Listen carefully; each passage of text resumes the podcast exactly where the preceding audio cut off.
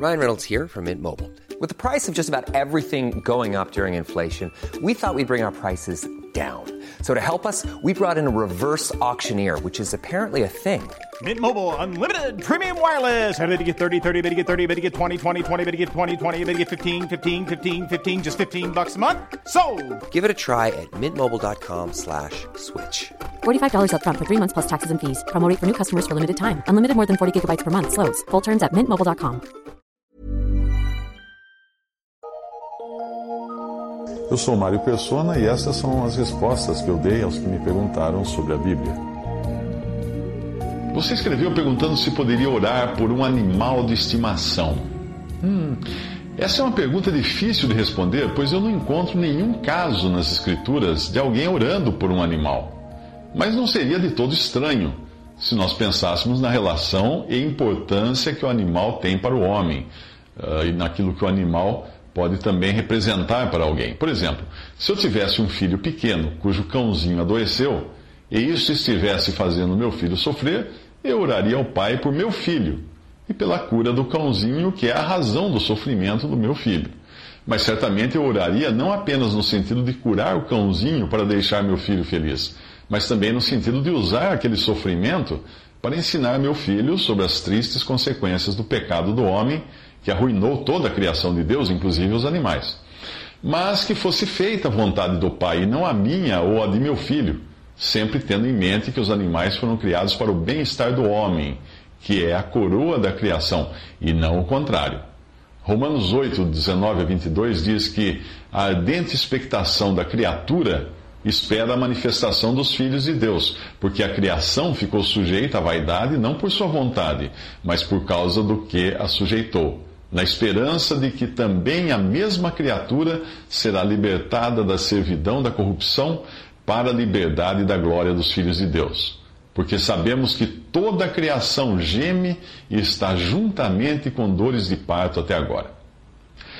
É importante fazer uma ressalva aqui. Ao contrário dos seres humanos que têm corpo, alma e espírito, os animais têm apenas corpo e alma. A alma é a parte dos sentimentos. Mas eles não têm espírito, que é a nossa parcela imortal e que nos faz semelhantes a Deus. Então seria um absurdo orar pela salvação espiritual de um cão ou de um porco, pois eles deixam de existir quando seus corpos morrem. Mas não, não é tão absurdo orar por sua saúde naquilo que ela tem alguma relação com o bem-estar humano. Alguns podem achar uma ideia absurda preocupar-se com o um animal, mas isso é talvez por pensar naquele poodle que não tem uma função maior do que alegrar a família. Porém, em muitos casos, os animais são indispensáveis à própria sobrevivência humana. Um pastor de ovelhas nos tempos bíblicos poderia ter dificuldades caso viesse a perder o seu cão, que protegia as ovelhas do, dos lobos, contra os lobos. O cão era o seu instrumento de trabalho. Hoje nós oramos para que o carro ou a moto que nós usamos para trabalhar e foi roubada possa ser encontrada. Porque um pastor de ovelhas daquela época não poderia fazer o mesmo com respeito ao seu cão. Um fazendeiro hoje que dependa do seu gado para a subsistência de sua família certamente irá orar pelo rebanho caso este esteja, seja atingido por uma doença. Se ele perder as suas vacas, poderá perder as terras, ficar sem emprego e sua família passar fome. Por outro lado, ao orar pela cura das vacas, ele está orando a Deus para dizimar as bactérias ou vírus causadores da doença, o que não deixa de ser uma maldição sobre esses microscópicos seres que vivem, eh, que têm o mesmo direito até de viver do, dos grandes mamíferos. Portanto, antes de adotar uma atitude piegas, de falsa humanidade e preocupação por seu cãozinho de estimação, entenda que a sobrevivência dele pode significar a morte de outros seres vivos que dependem dele, ou mesmo pode significar a morte do, dos, dos vermes que estão aguardando ter alimento caso o seu cãozinho venha a morrer. Eu posso parecer até um pouco malévolo nessa comparação de comparar o seu cãozinho com vermes ou com bactérias, mas é a realidade. Um cristão não pode fugir dela achando que vivemos num mundo perfeito. Não, nós não vivemos. Tudo aqui cheira à morte e todos os dias nós matamos milhões de seres vivos ao jogarmos desinfetante na privada ou escovarmos os dentes. Mesmo que você seja vegetariano por questões de consciência religiosa, é melhor rever suas crenças antes de tomar um antibiótico porque ele vai matar seres vivos que estão dentro de você. Você talvez tenha que decidir quem deve morrer, você ou as bactérias. Mesmo assim, é bom verificar o que Deus pensa nos animais para não cairmos no outro extremo, que é o de tratarmos os animais com sadismo e violência. Numa cultura como a dos tempos bíblicos, em que quase não se usava dinheiro, o cartão de crédito deles tinha quatro patas. Por isso era normal que Deus se preocupasse com os animais, pois eles eram meio de subsistência dos humanos. Veja, por exemplo, a preocupação que Deus tinha não só com os habitantes de Nínive, mas também com seus animais. Em, em, quando, quando fala em, em Jonas, capítulo 4, versículo 11: e, e não hei de eu ter compaixão da grande cidade de Nínive, em que estão mais de 120 mil homens que não sabem discernir entre a sua mão direita e a sua mão esquerda, e também muitos animais?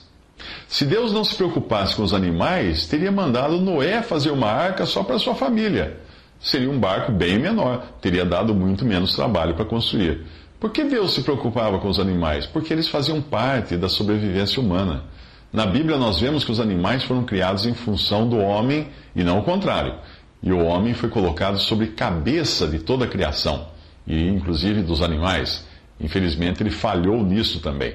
Gênesis 2, 19 a 20 diz: Havendo, pois, o Senhor Deus formado da terra todo animal do campo e toda ave dos céus, os trouxe a Adão para este ver como lhes chamaria.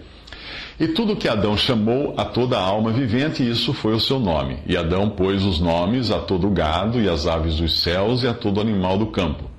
No capítulo 9, de 2 a 3 de Gênesis também, diz que o temor de vós e o pavor de vós virão sobre todo animal da terra e sobre toda ave dos céus. Tudo que se move sobre a terra e todos os peixes do mar nas vossas mãos são entregues.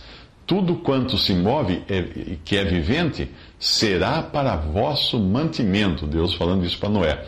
Tudo vos tenho dado como a erva verde.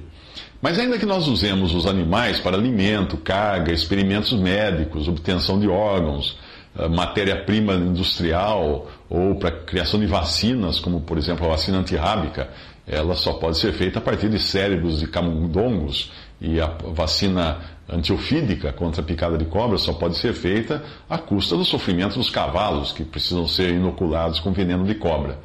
Eh, nós devemos sempre lembrar e, e de agradecer a Deus, sabendo que os animais pertencem a Ele, não a nós.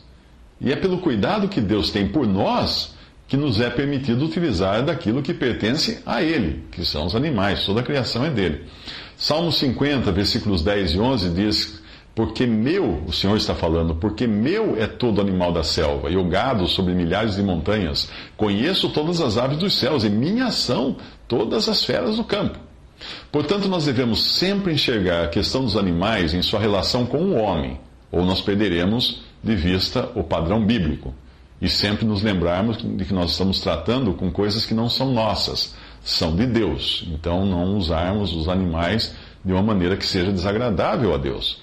Muitos movimentos de proteção aos animais tropeçam nisso e querem colocar os animais com os mesmos direitos que têm os seres humanos. Ou às vezes acabam protegendo os animais em detrimento da vida humana.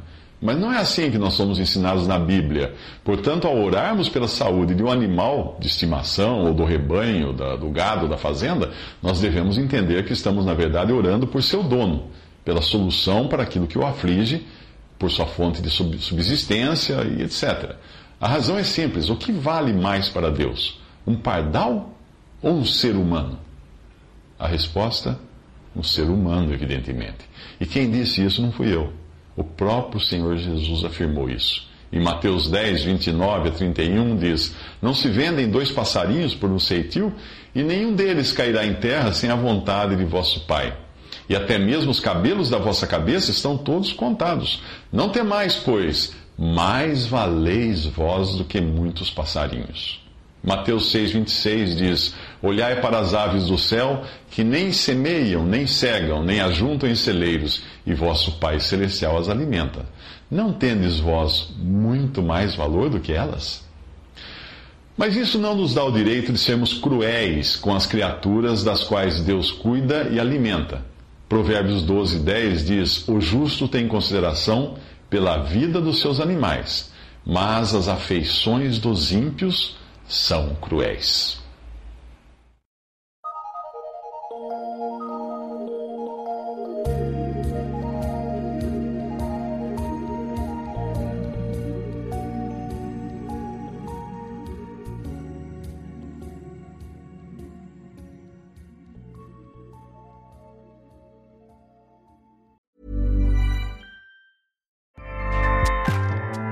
ACAST powers the world's best podcasts. Here's a show that we recommend. The Real Housewives is a guilty pleasure for most, but if you're looking to not feel guilty about that pleasure, tune in to Everything Iconic with me, Danny Pellegrino, where I break down all the messy moments and behind the scenes antics of Bravo's popular franchise. And on Everything Iconic, I also interview celebrity guests like Kelly Ripa, Kiki Palmer, Drew Barrymore, Cameron Diaz, and more about their guilty pleasures, their past work, and so much more. So if you're pop culture obsessed and find yourself watching way too much reality TV like me, tune in to Everything Iconic with Danny Pellegrino wherever you listen to podcasts. ACAST helps creators launch, grow, and monetize their podcasts everywhere. ACAST.com.